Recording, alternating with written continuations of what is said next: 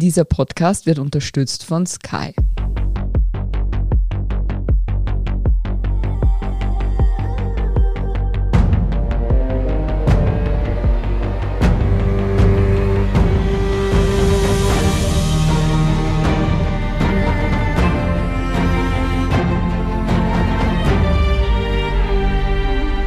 Ich bin Torben Pollerhof. Ich bin Doris Prisching. Sie hören Serienreif, den Podcast über die verstörende Welt der Serien. Heute geht es bei uns um die Serie Ich und die anderen. Unser heutiger Gast ist kein geringerer als der Mann, der für diese Serie das Buch geschrieben hat und dafür Regie geführt hat, David Schalko. Hallo David.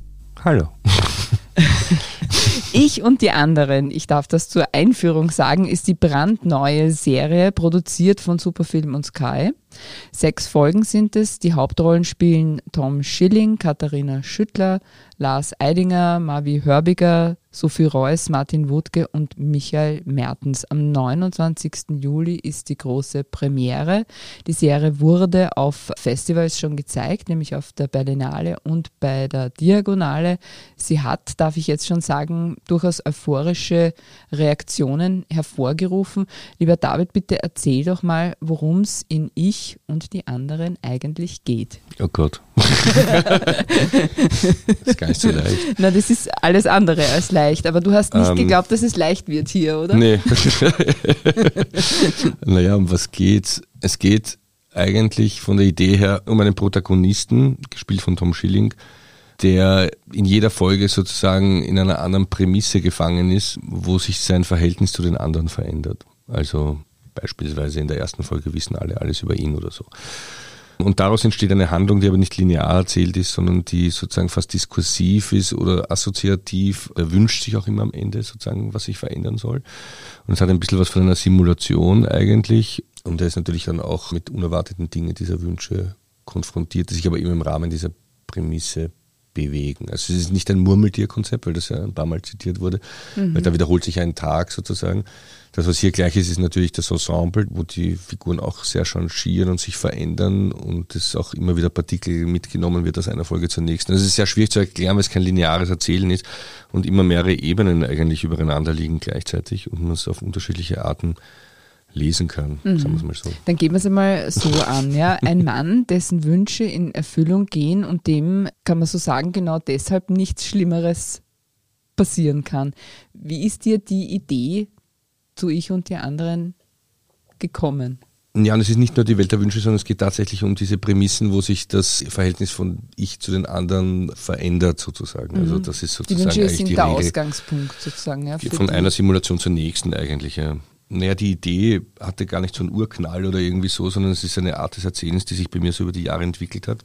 Also es gab auch schon mal einen Romanentwurf in eine ähnliche Richtung, den ich dann wieder verworfen habe oder nie fertig geschrieben. Und ich habe irgendwann vor ein paar Jahren halt die erste Folge davon geschrieben und dann liegen lassen und dann ist das in mir immer so ein bisschen weitergewachsen und habe es aber nie jemandem gegeben. Und dann hat sich eigentlich durch ein zufälliges Gespräch mit Sky ergeben, also dass ich das habe und dann habe ich mir gedacht, die werden das eh nicht machen wollen, weil das nicht so in die klassische äh, Seriendramaturgie hineinpasst.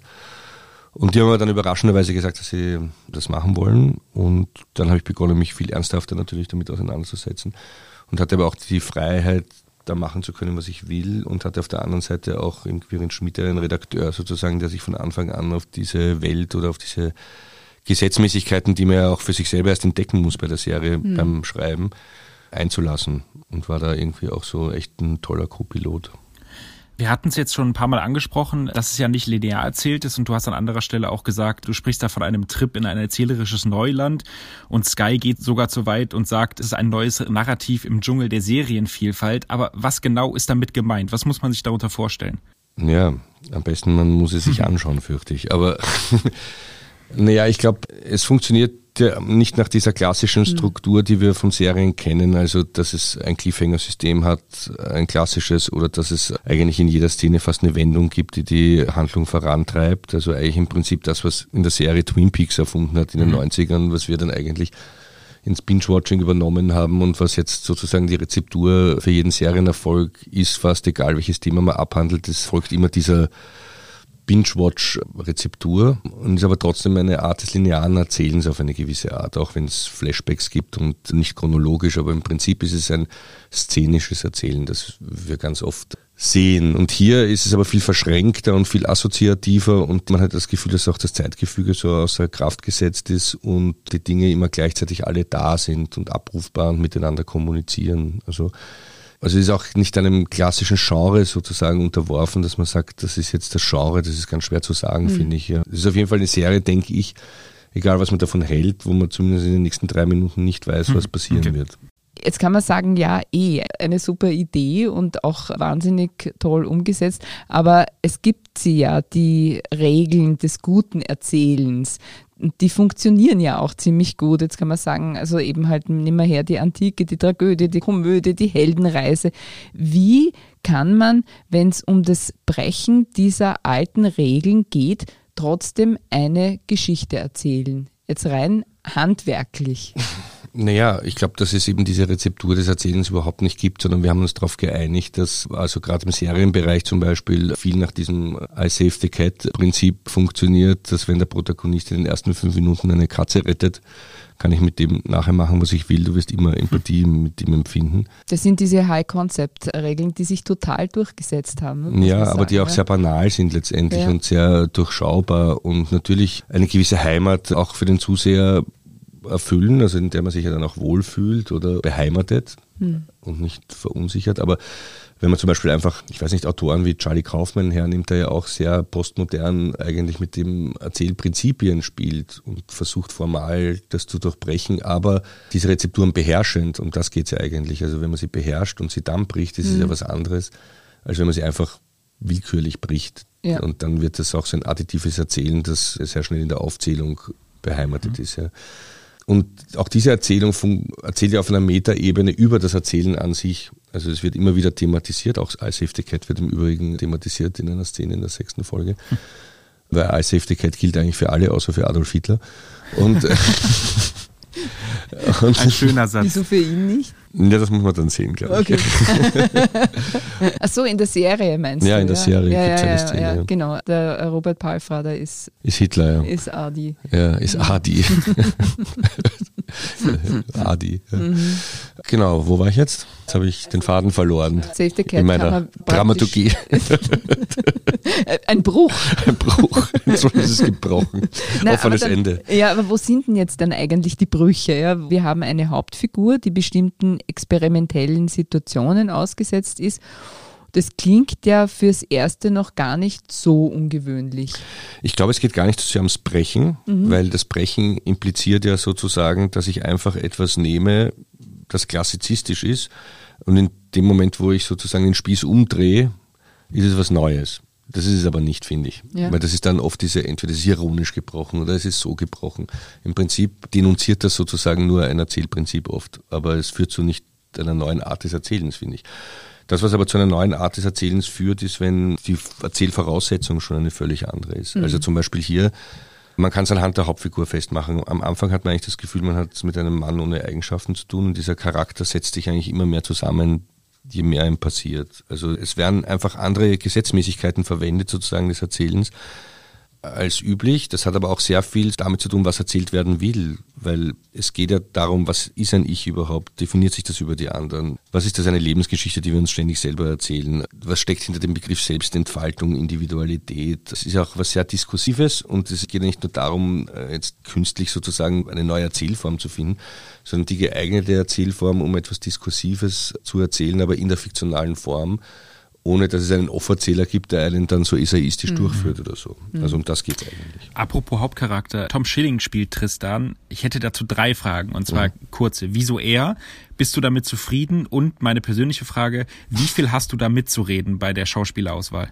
Also wieso er? Naja, also ich hatte den Tom schon beim Schreiben mhm. im Kopf und ähm, hätte jetzt auch gar nicht gewusst, wer das sonst spielen sollte, weil er für mich etwas repräsentiert, was eigentlich ideal ist für diese Art der Figur der mit sehr wenig, er ist ja auch sehr passiv mhm. teilweise, was hineinprojizierbar ist, der mit sehr wenig das herstellen kann, ein Geheimnis hat, aber auch dann diesen Allerweltstypus sozusagen darstellen kann und man ihm trotzdem gern zusieht.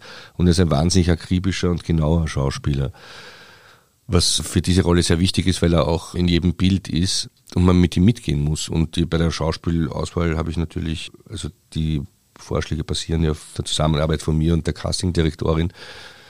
Und es kommt wirklich sehr selten vor, dass jemand sagt, das will ich nicht mhm. und dann diskutiert okay. man halt. Aber den Fall kenne ich eigentlich fast gar nicht, um okay. ehrlich zu sein. Also in der Serie war es auch so, dass im Prinzip alle, die wir gefragt haben, auch zugesagt haben und dass immer die Rolle wurde, sozusagen, die man sich vorgestellt mhm. hat. Also das ist auch sehr wichtig und ich versuche das auch schon während dem Schreibprozess teilweise zu besetzen, weil es für mich sehr wichtig ist zu wissen, wer das spielt und das hilft mir beim Schreiben auch sehr.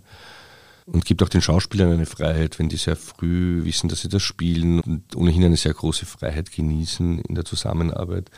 Das sind ja sozusagen meine Kollaborateure, mhm. also das sind meine wichtigsten Partner mhm. neben meinem Team. Deswegen ist für mich das auch fast der wichtigste Prozess, wer das spielt. Mhm. Das heißt also, mit dem Tom Schilling hast du zwangsläufig dann, weil er wirklich dann auch wahnsinnig. Gern freiwillig. das stimmt. Weil er ja wahnsinnig viel Anteile hat, ja, sehr, sehr intensiv zusammengearbeitet. Das heißt also nicht nur vor der Kamera, sondern auch vorher, nachher, dazwischen und überhaupt. Genau, also wir haben viel vorher geredet und mhm. haben auch in vielen Nächten akribisch das Drehbuch nochmal auseinandergenommen und jeden Satz überprüft. Das ist gerade bei dem sehr wichtig, weil alles aufeinander Bezug nimmt ständig und deshalb alles sehr genau sitzen muss, weil das ja alles im assoziativen Bereich stattfindet oft. Mhm.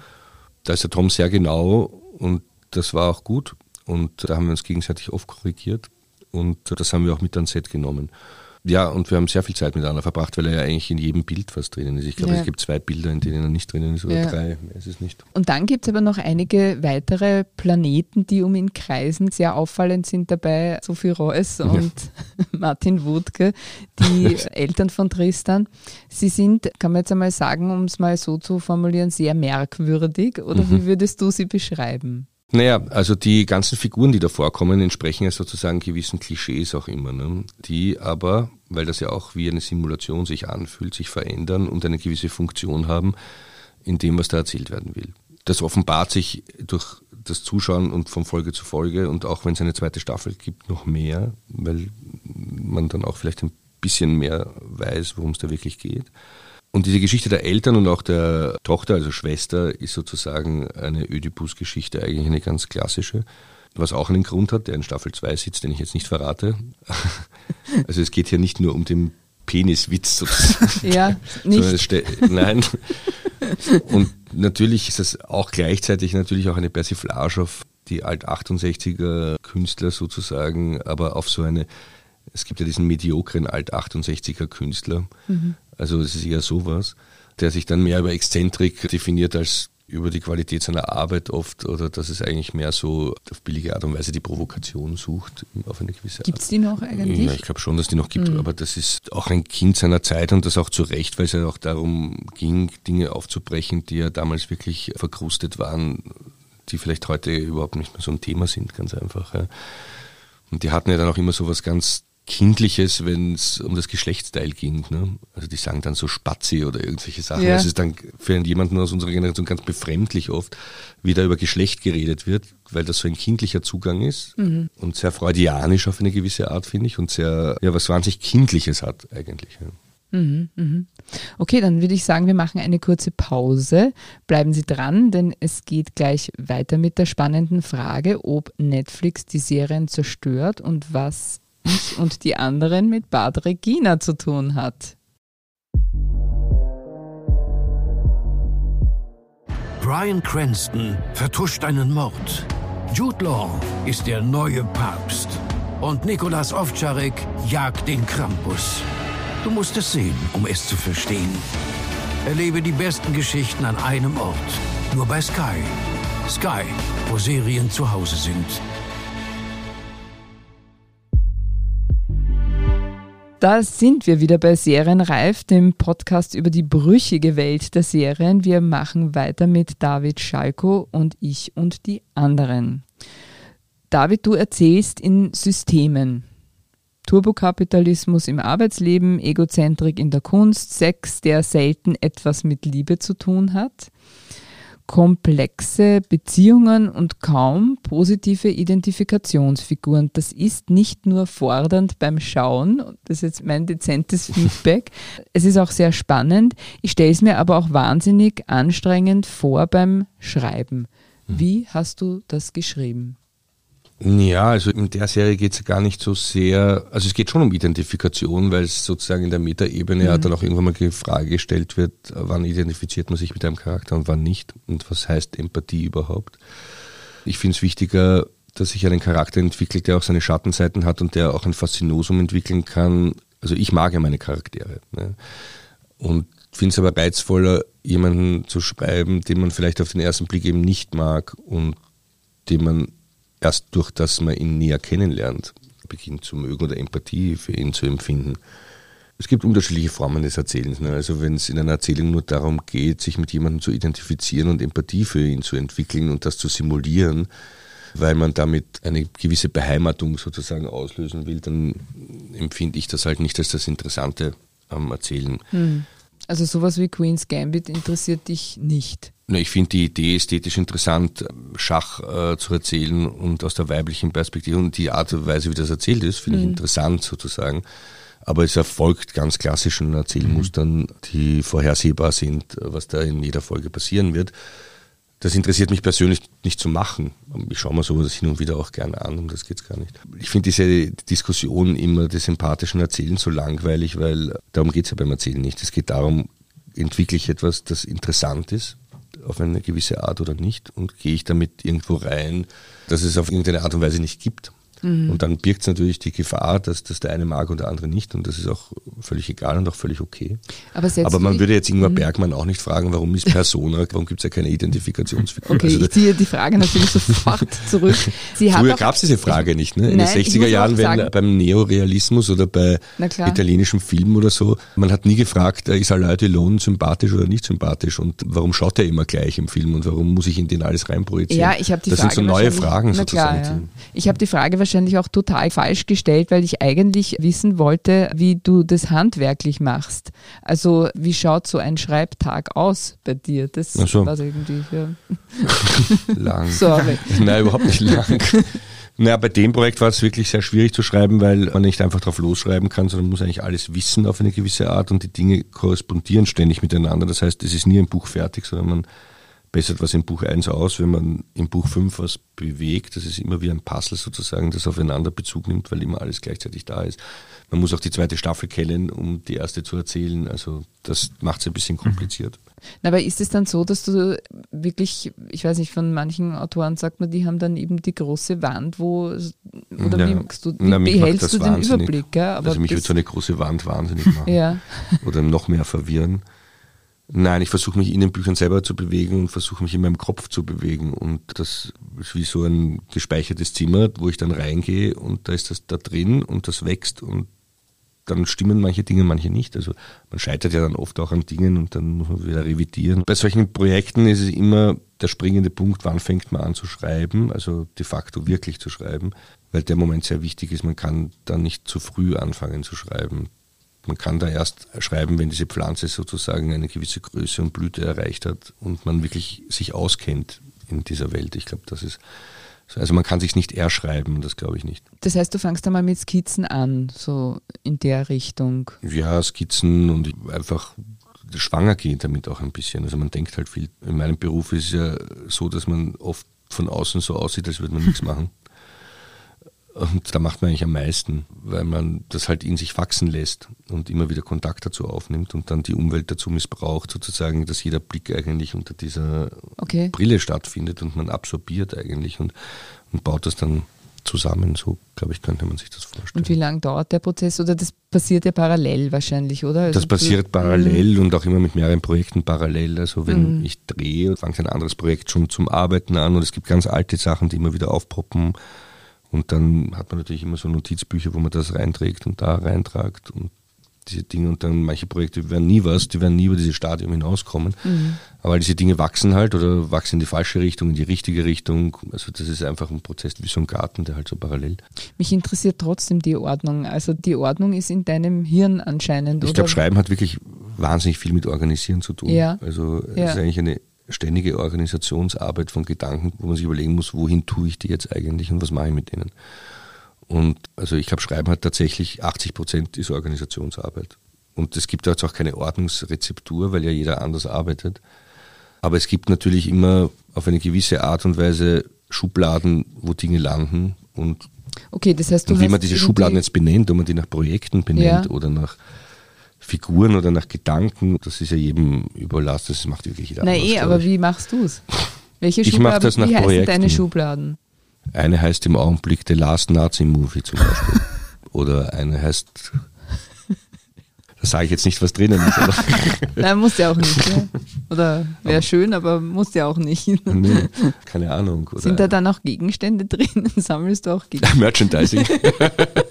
Nein, es sind nur Zettel drin. Na eh, eine andere heißt dann wie? Kafka zum Beispiel im Augenblick oder keine Ahnung. Oder für den nächsten Roman gibt es ja. auch sowas. Und die sind dann Unterlagen? Und dann gibt es aber auch Notizen, äh, Notizen, die keine Zuordnung haben, die einfach mhm. Sammelnotizen sind, mhm. die ein Dokument sind, das immer wächst und wieder schrumpft und mhm. dann nimmt man was raus und sagt, das werfe ich jetzt da rein, weil da könnte ich das brauchen.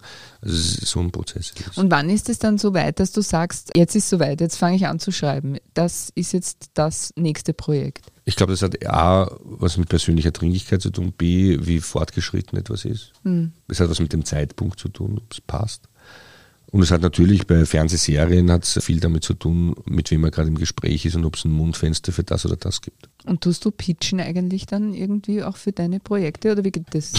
Ja, pitchen. Also was ich nicht mache, ist, dass ich irgendwie Treatments schreibe oder dass ich jetzt so 20 Seiten schreibe, um ein Projekt vorzustellen. Das finde ich schwierig, weil mein Schreibprozess anders aussieht. Also es unterbricht mich eigentlich sozusagen in meinem Schreibprozess. Aber diesen Status muss man sich erarbeiten, oder? Dass man das so machen kann.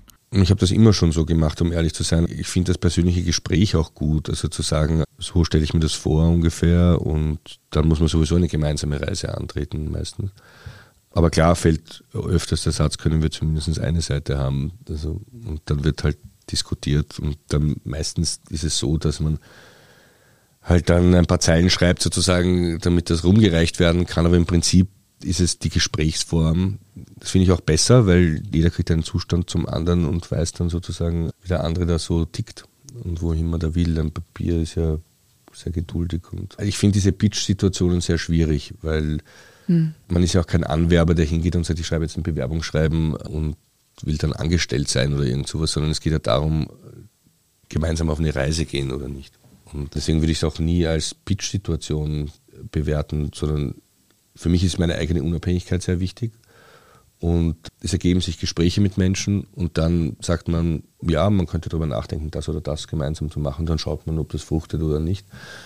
Und ich habe auch den Vorteil, dass ich Romane schreiben kann, einen Verlag habe, der mir treu ist sozusagen und wo ich mir auch das Buch, das ich schreiben will, aussuchen kann. Also ich muss ja jetzt nicht Serien machen, und wenn sich dann niemand findet, sozusagen, der mit mir auf diese Reise gehen will, dann gehe ich auf die Romanreise und sage, da kann ich mhm. machen, was ich will. Mhm.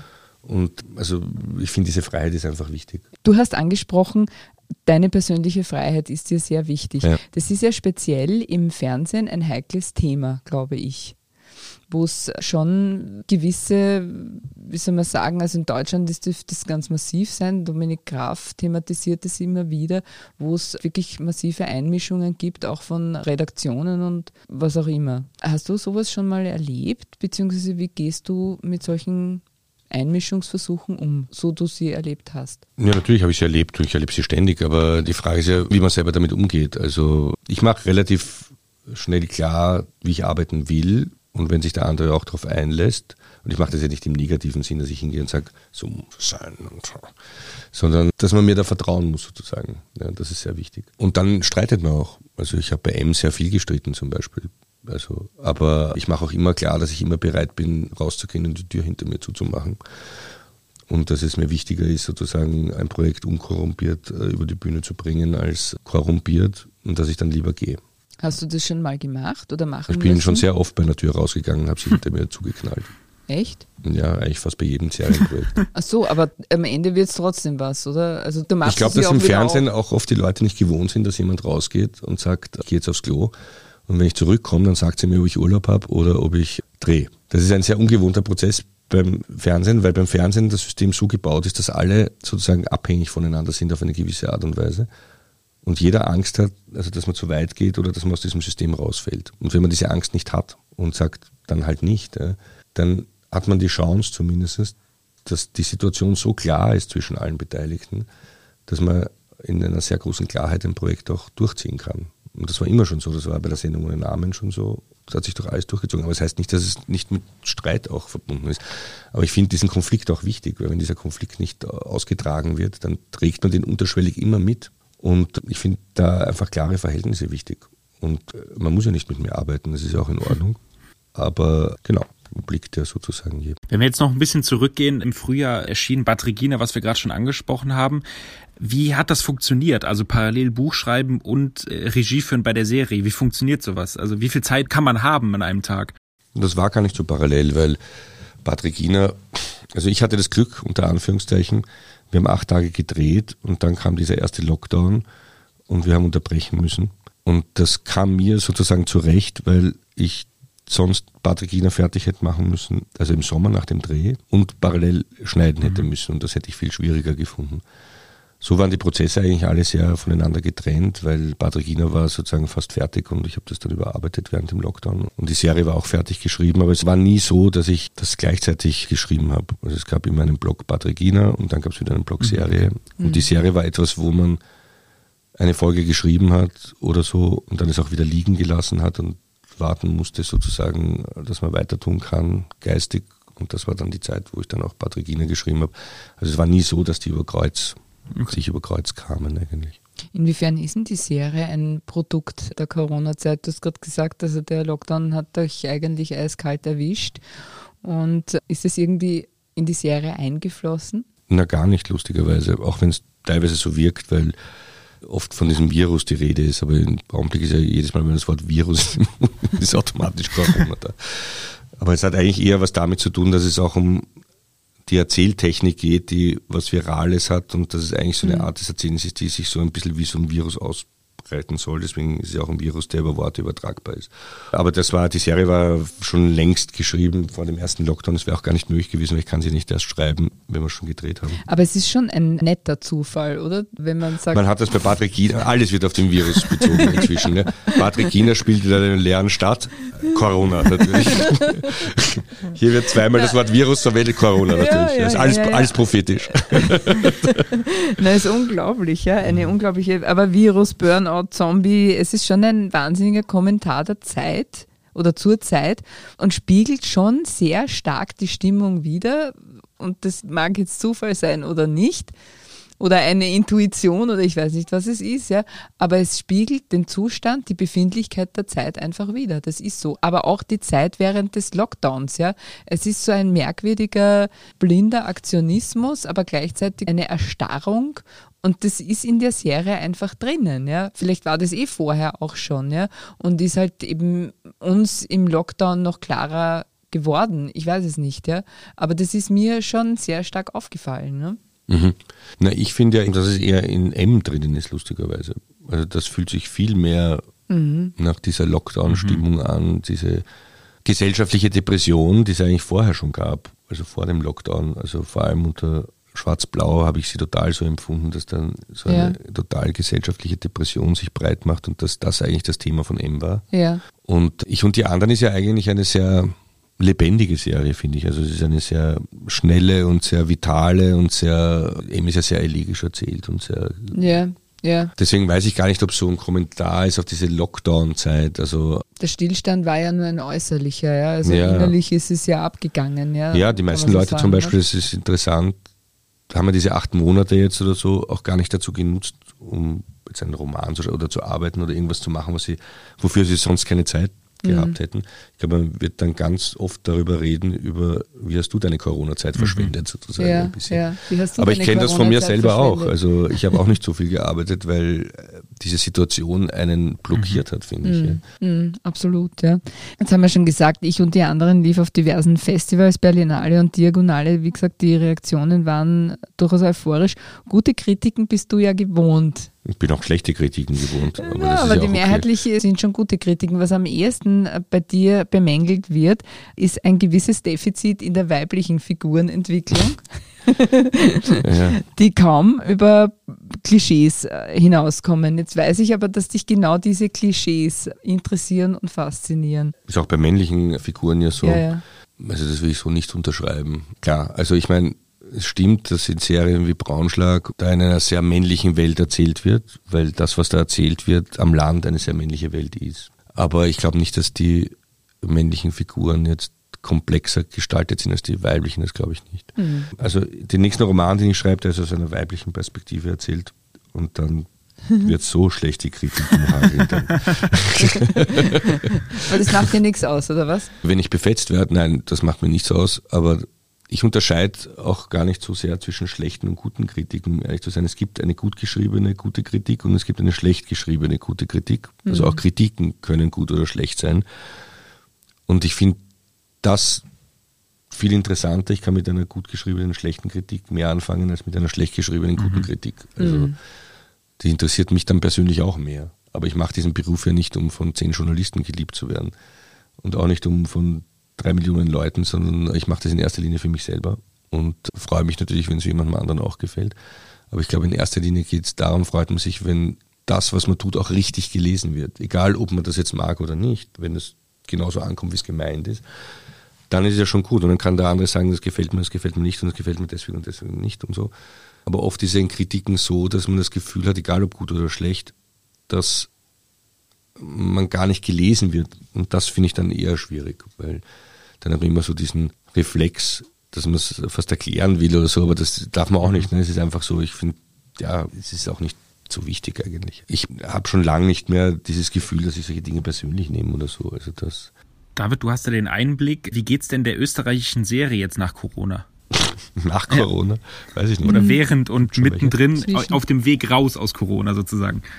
Ich weiß gar nicht, ob das so viel mit Corona zu tun hat, sondern eher ein allgemeiner Zustand, den man so ein bisschen beobachten kann, ist, dass man bei uns sehr bieder ist, was das Seriengeflecht betrifft, vielleicht ein bisschen aus der Kalkulation heraus, dass man das ländliche Publikum halten will und so, das ist mein Gefühl. In Deutschland bei den öffentlich-rechtlichen ist man da schon einen Schritt weiter, weil man diese Mediatheken mit Budget mhm. ausgestattet hat, um radikale Dinge zu machen, die wieder was aufmachen und eine neue Sprache für den öffentlich-rechtlichen Sektor versuchen zu entwickeln, der auch für Junge vielleicht interessant ist oder für die Leute, die halt schon ganz woanders beheimatet sind. Ich ernte aber auch eine ähnliche Art des Konservatismus bei Streaming-Anbietern, weil die sozusagen sich nur noch auf diese Rezeptur verlassen, weil sie wissen, dass das mhm. funktioniert und weil Marktanteile halt jetzt immer wichtiger werden und weil halt immer mehr Anbieter da sind. Das heißt, dort wächst die Angst, die Unsicherheit und die Risikobereitschaft ist jetzt nicht besonders hoch. Also ich glaube, dass diese Menge sozusagen eigentlich in erster Linie noch mehr vom Gleichen herausbringt und nicht unbedingt mehr Diversifikation oder mehr Risikobereitschaft, das glaube ich. Ja, das ist der Fluch eben sozusagen der. Ja, die Mediokrität wird höher, weil natürlich immer mehr produziert werden muss und damit natürlich auch immer mehr vom Gleichen. Da ist dann halt nicht nur Brillantes dabei, sondern es wird dann einfach auch immer mehr Fließbandware natürlich. Ne? Und das werden wir sicher sehr stark spüren in den nächsten drei Jahren und natürlich auch, dass ganz viel Eskapismus erzählt wird und weg von der Dystopie und hin zur Komödie und Romantic Comedy und solche Dinge. Das glaube ich ist auch sehr stark im Kommen und ich glaube, die Virusgeschichte ist jetzt mal tot für die nächsten Jahre. ja, wird wahrscheinlich. Wir werden nicht sehr viele Serien mit Menschen in Schutzanzügen sehen oder mit. Äh, ja, oder auch die historische Bestserie ja. ist im Augenblick wahrscheinlich nicht ganz oben. Na gut, dann gehen wir mit der total argen Zukunft weiter, nämlich mit Ibiza. Mhm. Da hast du gesagt, der Film geht in eine ganz andere Richtung. Es wird eine völlig andere Geschichte erzählt. Das war zu lesen und dass es unklar ist, ob das Projekt überhaupt verwirklicht wird. Ja. Wie jetzt? ja, das Buch, wir befinden uns noch in der Buchphase, wo sehr viel diskutiert wird und wo es auch unterschiedliche Meinungen gibt natürlich. Und aber das Ziel von allen ist sozusagen etwas zu erzählen, das zeitlos ist und überraschend und nicht das Erwartbare. Und es geht jetzt nicht darum, das Ibiza-Video nachzuerzählen. Also das ist nicht der Sinn.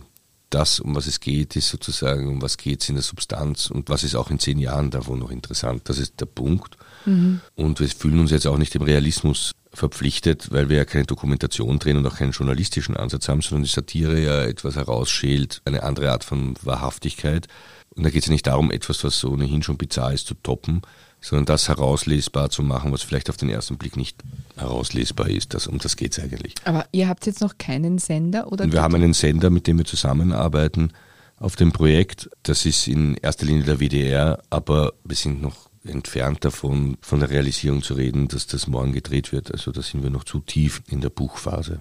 Und was ist die nächste Serie? Weiß ich noch nicht. Ich habe das jetzt mal offen lassen, sozusagen, was ich als nächstes mache.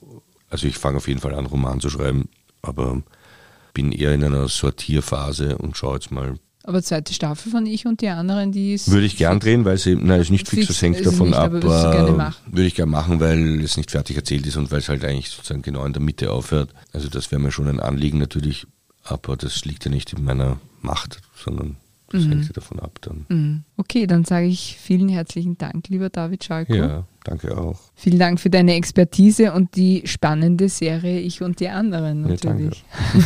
Ja, Doris, da würde ich sagen, haben wir mal wieder einen sehr schönen Blick hinter die Kulissen bekommen, oder? Was würdest du sagen? Ja, ja, absolut. Ja. Es ist ein Genuss, mit David Schalko sozusagen diesen Einblick zu bekommen. Ich muss ja ehrlich sagen, ich weiß noch immer nicht, wie er das macht. Bücher schreiben, Serie, Regie führen, wie sich das ausgeht, wie man dieses Pensum schafft. Das ist für mich wirklich ein das Rätsel. Stimmt. Ich oder? vermute, drei Stunden Schlaf müssen da reichen. Und ich fand sehr interessant, wie die Zusammenarbeit mit dem Hauptdarsteller, also in diesem Fall mit Tom Schilling, mhm. funktioniert. Dass das so eng ist, hätte ich mir auch nicht vorstellen können. Deswegen, das fand ich sehr interessant und ein schöner Einblick. Gut, dann würde ich sagen, das war's mit Serienreif. Wenn Ihnen dieser Podcast gefallen hat, dann freuen wir uns über eine 5-Sterne-Bewertung. Damit Sie keine Folge verpassen, abonnieren Sie uns bei Apple Podcasts, Spotify oder wo auch immer Sie Ihre Podcasts hören. Das nächste Mal hören wir uns am 22. Juli dann wieder über etwas ganz anderes, nämlich über die Serie Code 404 und den Standard-Zukunftsexperten Philipp Bramer über ewiges Leben.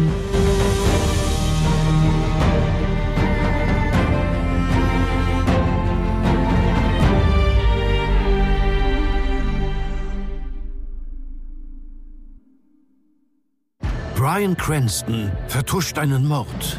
Jude Law ist der neue Papst. Und Nikolas Ovtcharek jagt den Krampus. Du musst es sehen, um es zu verstehen. Erlebe die besten Geschichten an einem Ort.